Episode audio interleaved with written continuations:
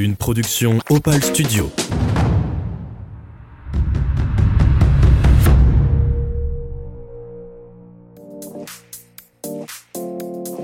Tout au long de notre première journée, on avait préparé des petits sandwichs à grignoter, pour quand on a un petit creux. L'idée, c'est de ne pas faire de grosses pauses avec un gros repas, mais plutôt de solliciter notre estomac assez régulièrement et en petite quantité, pour avoir un apport constant de nutriments et d'énergie. Pour nous, cette technique a été très bonne, car on ne ressent aucun coup de fatigue. On s'arrête donc pour la deuxième pause sandwich de la journée, au milieu de l'ascension du col de la Gorja. On lève les yeux et on se rend compte qu'on va devoir monter dans un nuage. On ne voit rien à plus de 20 mètres, on reste donc bien collé. Avec le brouillard, tout est blanc autour de nous. Et on commence à voir les premiers flocons sur les branches des sapins. Bon, on est venu ici pour voir de beaux paysages. Donc ça nous met un petit coup au moral. Mais bon, pas le choix, on avance sans trop discuter entre nous. Quand on a quitté le groupe de mamie, il y avait un panneau jaune annonçant col de la Gorja 3h30. Avec Paul, on trouve qu'on avance bien. Et finalement, on arrive au col avec plus d'une demi-heure d'avance. Mais on a toujours la tête dans les nuages. En déballant nos petits sandwichs, un couple de Suisses arrive également en haut du col.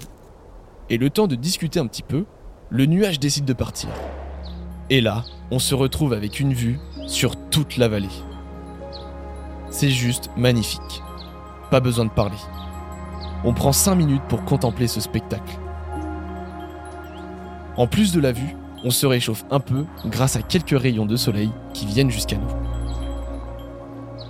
Avant d'entamer la descente jusqu'à Épernay, le couple de Suisse nous indique une petite cabane où nous pourrions dormir pour avoir un peu plus de confort que dans la tente. Mais comme tous les locaux qui essaient de nous indiquer un chemin, on ne comprend absolument rien.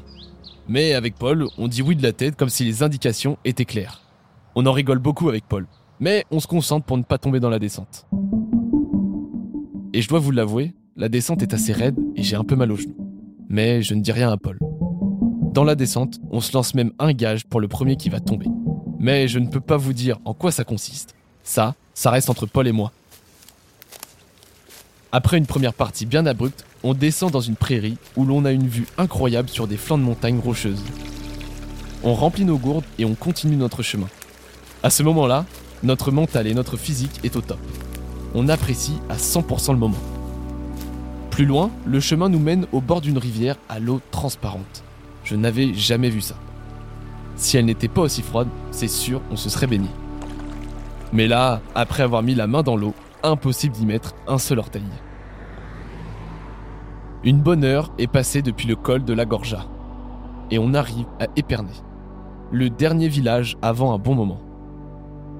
On prend des forces sur la place du village avant d'attaquer la plus grosse montée de la journée qui nous emmène en haut du col de l'Alpette.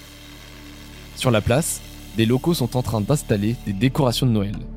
Et encore une fois, par gentillesse, ils essaient de nous indiquer un abri pour la nuit et les bons chemins à prendre. Une fois en haut, tu vois, à l'empilement de pierre là-bas, il faut prendre à gauche. Et pas à droite, hein, parce que vers le lac là-bas, le chemin est pas du tout bon.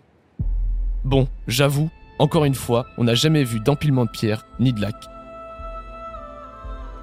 On remet nos sacs sur nos dos et avant de tourner à gauche entre deux petites maisons, on voit un nouveau panneau jaune qui indique col de l'Alpette, 3,3 km, 1h45.